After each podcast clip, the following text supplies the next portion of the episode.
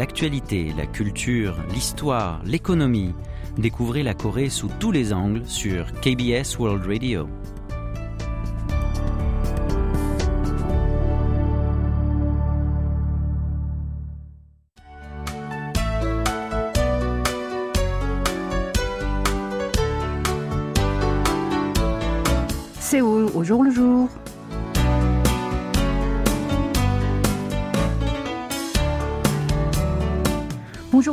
Merci de nous retrouver pour cette nouvelle édition de Séoul au jour le jour.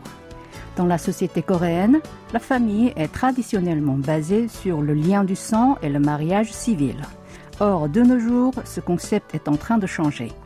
L'année dernière, le nombre de membres de ménage sans parenté a dépassé le million pour la première fois. Maintenant, il est devenu difficile de reconnaître seules les familles formées par le lien parental direct, comme les familles classiques.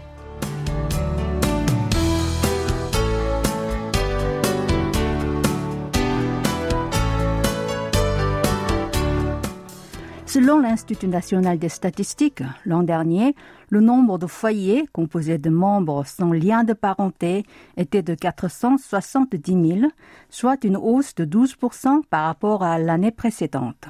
Il s'agit du niveau le plus élevé depuis le début de l'établissement des données en la matière. Ces foyers concernent ceux composés de moins de six membres dont le degré de parenté dépasse le seuil déterminé par la loi, c'est-à-dire trop loin pour être considérés comme une famille. Les amis ou les couples non mariés qui habitent ensemble sont inclus dans cette catégorie. En 2016, leur nombre était de 270 000. Quatre ans plus tard, ce chiffre a augmenté à 420 000 et l'an dernier, il a dépassé les 470 000. Parallèlement, le nombre de leurs membres a également bondi, de 580 000 en 2016 à 1 million l'année dernière. Il s'agit d'une hausse de 74% Cette croissance est due à plusieurs facteurs. Premièrement, certains individus quittent la maison de leurs parents ou de leur famille d'origine en raison des études, de leur activité professionnelle ou du mode de vie et ils habitent avec d'autres personnes pour supporter les dépenses liées au logement. Deuxièmement, avec l'évolution du point de vue sur le mariage, de plus en plus d'amoureux choisissent de vivre ensemble sans se marier. Il existe aussi des couples homosexuels qui ne peuvent pas se marier légalement. Ce sont les formes de nouvelles familles sans lien du sang qui sont en communion d'émotions et partagent une même situation financière. Selon un sondage réalisé l'année dernière auprès de 2000 adultes, plus de 60% des interrogés étaient d'accord pour élargir l'étendue de la famille à l'union libre et à la cohabitation. Et plus de 80% ont prévu que de plus en plus de gens choisiraient la colocation à la place du mariage et que le nombre d'individus sans parenté ou non mariés qui habitent ensemble augmenterait. Dans ce contexte, certains soulignent la nécessité d'améliorer la loi et les systèmes concernés pour les adapter aux formes des nouvelles familles, par exemple des systèmes de déduction d'impôts ou de réduction de frais de communication mobile pour les membres d'une famille.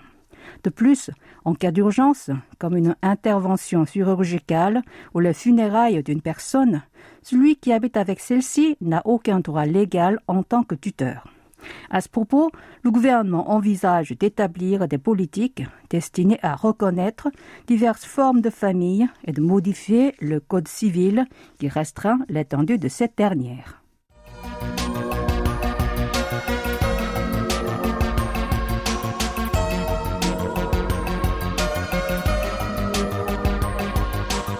Dernièrement, on parle souvent de la diminution de la capacité d'écriture et de compréhension de texte chez les jeunes.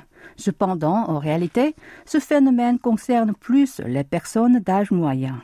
D'après une étude de l'OCDE, parmi les 32 pays membres, la Corée du Sud est placée au quatrième rang en termes de compétences linguistiques des habitants de 16 à 24 ans.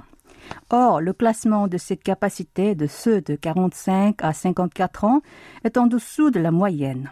En outre, celui de 55 à 65 ans se trouve dans les dernières places. Soucieux de leur capacité d'écriture et de compréhension de texte, de plus en plus d'individus d'âge mûr cherchent à lire des livres à ce sujet. selon l'une des principales librairies en ligne. De janvier à août dernier, plus la moitié des acheteurs de livres concernant cette aptitude de rédaction et de compréhension écrite, plus précisément la compétence lexicale, l'écriture et les règles d'orthographe, sont âgés de plus de 40 ans. La publication de ce type d'ouvrage se multiplie aussi. Leur nombre est passé de 63 en 2018 à 116 cette année. Selon un représentant de la librairie, ces dernières années, suite aux polémiques autour du problème de cette capacité, les personnes d'âge moyen qui se sont éloignées de la lecture en pratiquant leurs activités professionnelles s'intéressent davantage à ce genre de livres. Et le contenu de ces derniers se diversifie aussi. D'après un éditeur, il y a deux ou trois ans, la majorité de ces publications servaient d'outils pour apprendre à écrire ou à se préparer aux examens.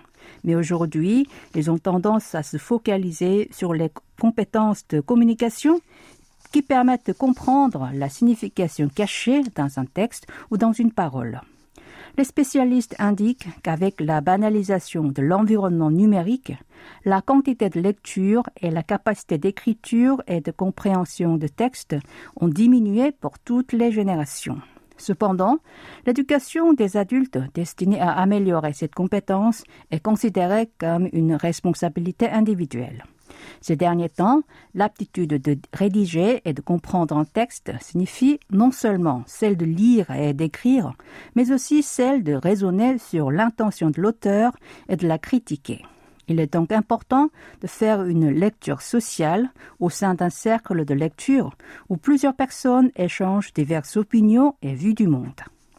Eh bien, prenons une petite pause musicale pour écouter une chanson de Lee Sung-hwan intitulée Kajok, la famille.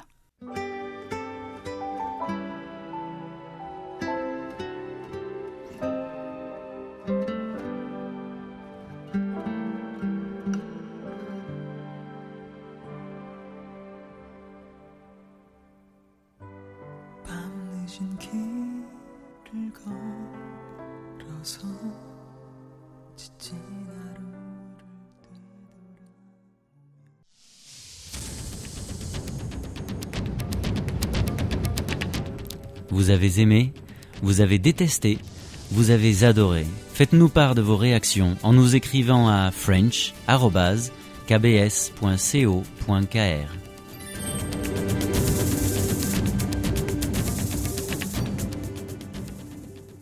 Pour cette édition de Séoul le jour le jour du mercredi 14 septembre, vous êtes en compagnie de Ko Jong-san.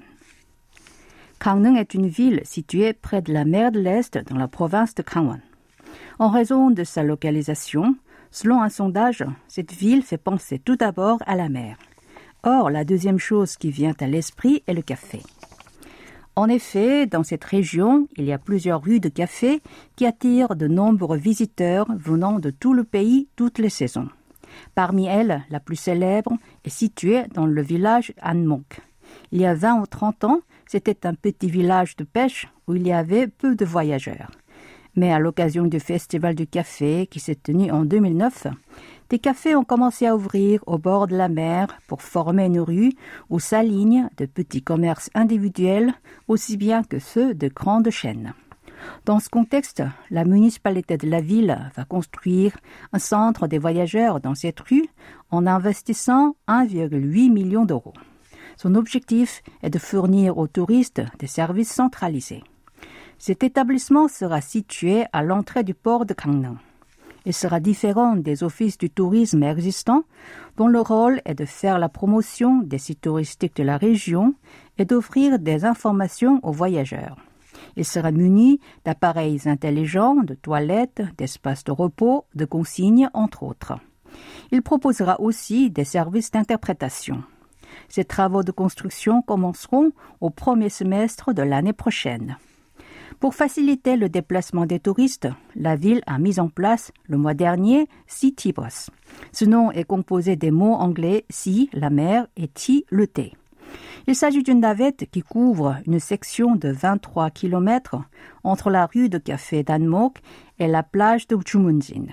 Planifié dans le cadre d'un projet de promotion de la ville en tant que base touristique dans la province, ce bus assure un itinéraire qui permet d'apprécier la mer, le café et une forêt de pins sur le littoral. C'est pour ça que cette navette s'appelle City. Circulant 16 fois par jour de 8h à 19h40, elle est considérée comme un moyen de transport adapté aux jeunes touristes qui n'ont pas de voiture individuelle.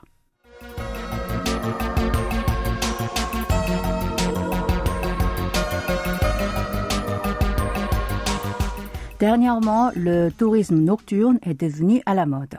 Pendant la nuit, les collectivités locales sud-coréennes illuminent des patrimoines culturels, des ponts ou des marchés pour attirer les gens qui souhaitent profiter des heures tardives. Elles ont une bonne raison de s'intéresser à ce type d'excursion. En général, celle dans la journée consiste à voir des paysages ou à expérimenter des activités divertissantes rapidement. Mais celles nocturnes conduisent les touristes à rester plus longtemps à un endroit et à dépenser de l'argent pour y passer la nuit. En somme, ce type de tourisme est plus rentable. Le voyage nocturne avec les patrimoines culturels est en tête des programmes touristiques du genre. Il s'agit des visites et des activités liées aux héritages culturels et aux ressources historiques caractéristiques de chaque région. Les produits touristiques dans cette catégorie sont composés de choses à voir, à faire et à manger pendant la nuit, tels que la vue nocturne, les contes régionaux, les spectacles, les promenades, les marchés traditionnels, les expositions, la gastronomie et l'hébergement. Cette année, 45 collectivités locales prévoient d'organiser ou ont déjà tenu de tels événements. La haute saison de ces manifestations est en septembre et en octobre. Le voyage nocturne a vu le jour en 2016 depuis le Festival de la culture royale. Au printemps 2015, les trois palais royaux situés à Séoul, que sont Gyeongbokgung, Changdeokgung et Changgyeongung, ont ouvert leurs portes au public aux heures tardives. Ces résidences historiques éclairées ont attiré un grand nombre de visiteurs qui voulaient profiter de la nuit. Poussées par ce succès, les visites nocturnes des patrimoines culturels sont devenues tendance dans tout le pays. Au début, cette initiative a été proposée par dix villes ayant une culture régionale caractéristique, dont Seoul, Busan, Gangneung, Gyeongju et Jeonju. Maintenant, ce chiffre a augmenté à 45. L'administration de l'héritage culturel de Corée subventionne à hauteur de 5 millions d'euros leur programme touristique. Selon l'organisme culturel, ceci combine les héritages culturels, les personnes et les histoires de chaque région. Ils ont aussi un impact positif sur l'économie locale. C'est pourquoi non seulement les municipalités de ces villes, mais aussi leurs habitants les accueillent favorablement. Cette année, à Séoul, le marché nocturne sous le clair de lune du fleuve Han aura lieu le mois prochain. Quant à Yosu, ville côtière dans le sud du pays du matin clair, des chanteurs et des prestidigitateurs y donneront des spectacles dans les rues en octobre, tous les vendredis et samedis. Eh bien, avant de passer à l'article suivant, je vous propose d'écouter une chanson de Mamamoo, Piori Pinanbam, La nuit étoilée.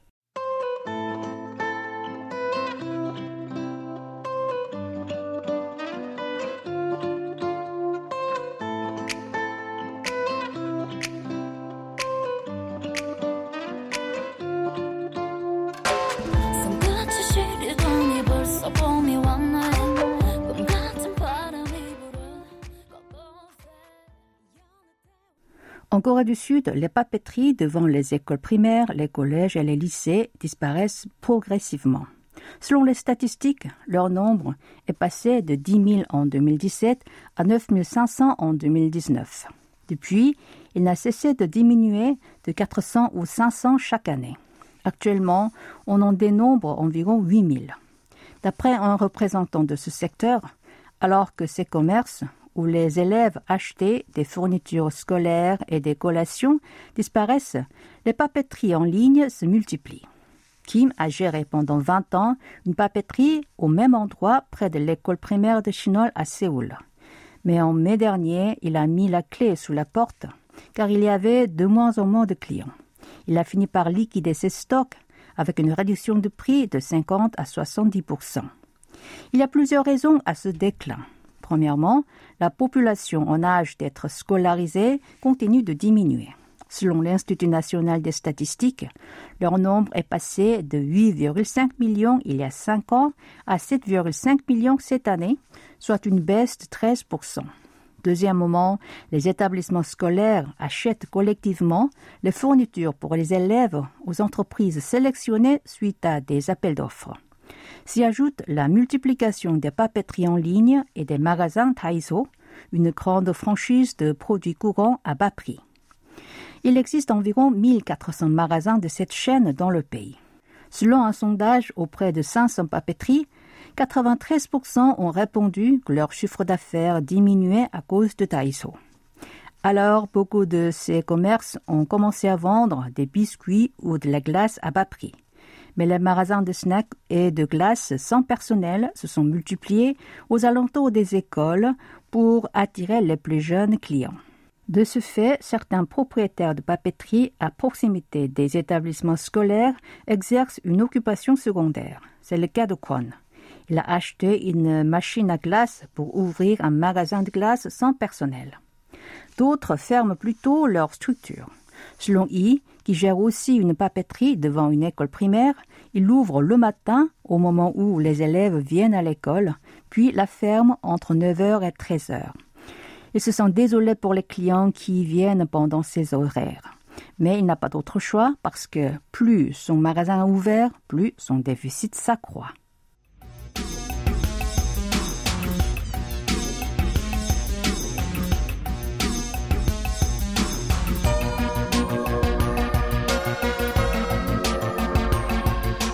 Est une mère de famille qui habite dans la province de Gyeonggi. Dernièrement, elle économise les dépenses quotidiennes en faisant des achats groupés en petites quantités.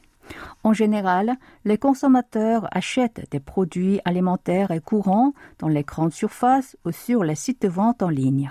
Mais ils ont trouvé cette méthode d'économie pour supporter cette période de cherté. Che a effectué ses achats sur Tangum Market, une plateforme de transaction d'objets d'occasion ou des applications mobiles spécialisées dans les achats groupés. Étant donné que les hypermarchés et les boutiques d'e-commerce vendent très souvent des produits en grande quantité, il a ainsi pu diminuer ses dépenses. Comme le cas de Che, de plus en plus de consommateurs optent pour les achats groupés en petite quantité via les plateformes sur Internet afin d'acquérir des aliments ou des produits courants. Cela permet également d'économiser les frais de livraison les achats groupés ne sont pas un nouveau phénomène. Autrefois, ils se faisaient en proposant d'acheter ensemble des marchandises en grande quantité. Ces propositions étaient principalement publiées sur les sites communautaires ou les réseaux sociaux pour rassembler de nombreux participants. Mais aujourd'hui, seules deux ou trois personnes participent à un achat via une plateforme.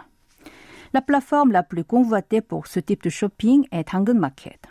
Le mois dernier, ce dernier a fait savoir que le nombre de ce genre de propositions avait bondi de 130% par rapport à l'an dernier. Parmi les étudiants qui sont à court d'argent, la livraison en commun est beaucoup appréciée pour économiser les frais de livraison. Sur des salons de discussion ou des sites communautaires, ils cherchent ceux qui souhaitent se faire livrer des plats.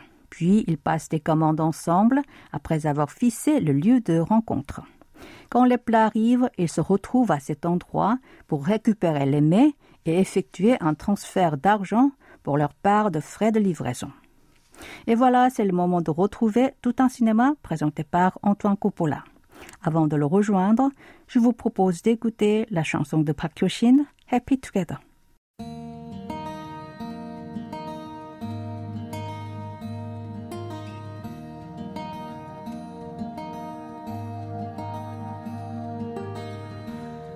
세상을 몰랐었던 마냥 웃기만 했던 푸른 하늘 닮은 꿈을 가진 키 작은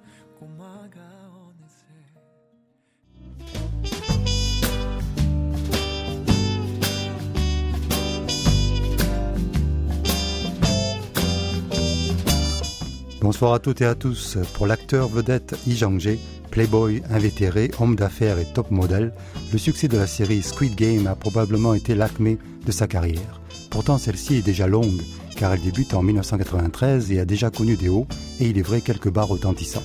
Mais nous allons nous intéresser surtout à la période récente de l'acteur, devenu aussi réalisateur.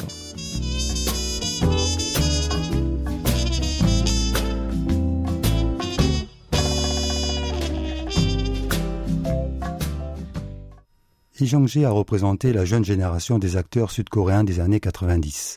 Le film The Young Man de Bae Chang-ho en 1994 le disait bien. Voici venu le temps d'une jeunesse belle et rebelle. Il confirma avec City of the Rising Sun pour Kim Sang-soo, Une affaire pour Lee Ji-young et surtout The Uprising pour Park Kwon-soo. Avec ce dernier film, Lee est le premier acteur coréen à porter le mot révolution tatoué sur sa poitrine. Les choses pourtant tournent allègre rapidement avec son premier gros succès, Il Mare, une romance à travers le temps, plutôt traditionnelle, mais qui met en valeur la plastique de l'actrice John Jeon, qui en sort starifiée. Suivent une série de blockbusters aussi fortement publiés, commercialisés que vite oubliés. Citons The Last Witness et Typhoon. Les années 2010 rachètent un peu la carrière de l'acteur entre-temps devenu homme d'affaires, avec The Fifth, New World, The Face Reader et Assassination. Mais dans cette série, on lui confie souvent des seconds rôles, de miné, bon chic, bon genre, même lorsqu'il joue un terroriste coréen durant la colonisation nippone, ou même lorsqu'il est l'assistant rêvé du général MacArthur dans Opération Chromite. Quand il s'aventure dans des premiers rôles, cela donne des catastrophes de Warrior of the Dawn et Sva the Six Finger. Lee Jong-jae lui-même se rebella contre son sort sur les écrans en quittant sa société de management qui lui offrait ce genre de film.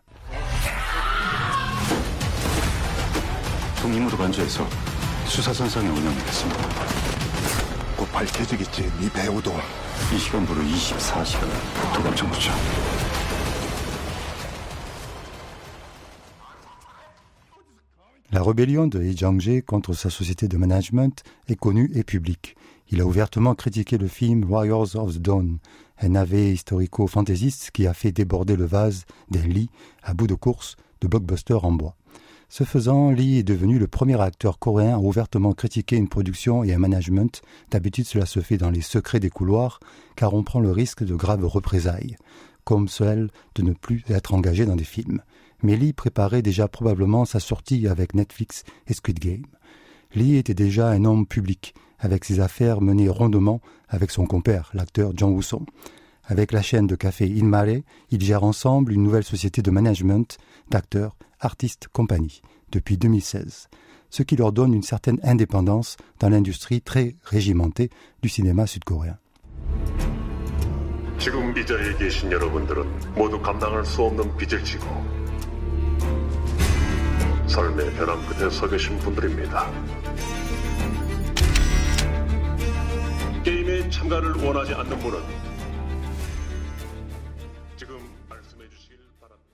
Alors que son ami Jean Housson tentait avec un certain succès à sortir des clichés dans lesquels on l'avait enfermé, voir le film Azura, Lee se retrouvait dans la presse à scandale avec ses démêlés autour des femmes. D'abord l'actrice Kim Mini, dont Lee a été le mentor à ses débuts, avant qu'elle ne rencontre le réalisateur Hong Sang-soo en 2015. Cette même année, Lee Jong-jae fait la une de la presse avec sa relation avouée avec Im Se-ryong, l'ex-femme du président de Samsung, le plus gros chebol, riche clan du pays. C'est un peu comme si Vincent Cassel s'affichait avec Rachida Dati. Bref, le businessman playboy Lee Jong-jae dominait l'acteur avant la série de Netflix Squid Game. La critique du nécro-capitalisme qu'on retrouve dans la série n'est pas étrangère à Lee, car il connaît ce monde de la jet set, des mondanités de VIP entre politiciens et financiers, entre les acteurs du spectacle médiatique et ceux du spectacle politique. Cette expérience personnelle donne à son personnage une vitalité et une conscience qui a sûrement joué dans le succès de la série. Sa popularité internationale, on l'a vu dans plusieurs émissions télévisées américaines, vient de lui donner l'indépendance qu'il semblait rechercher. Du coup, on comprend son coup de dé sur la réalisation de Hunt. Mais gageons qu'il ne s'agit que d'un premier round mal concocté, car le sémillant quarantenaire a devant lui un potentiel qu'aucun acteur sud-coréen n'a eu jusqu'à présent. Même Lee Byung-hun n'a eu que des seconds rôles internationaux, comme Ma Dong-sok ou Jang Dong-gun. Que sera la suite? Un rôle dans un film international ou un engagement plus prononcé comme producteur? L'avenir nous le dira.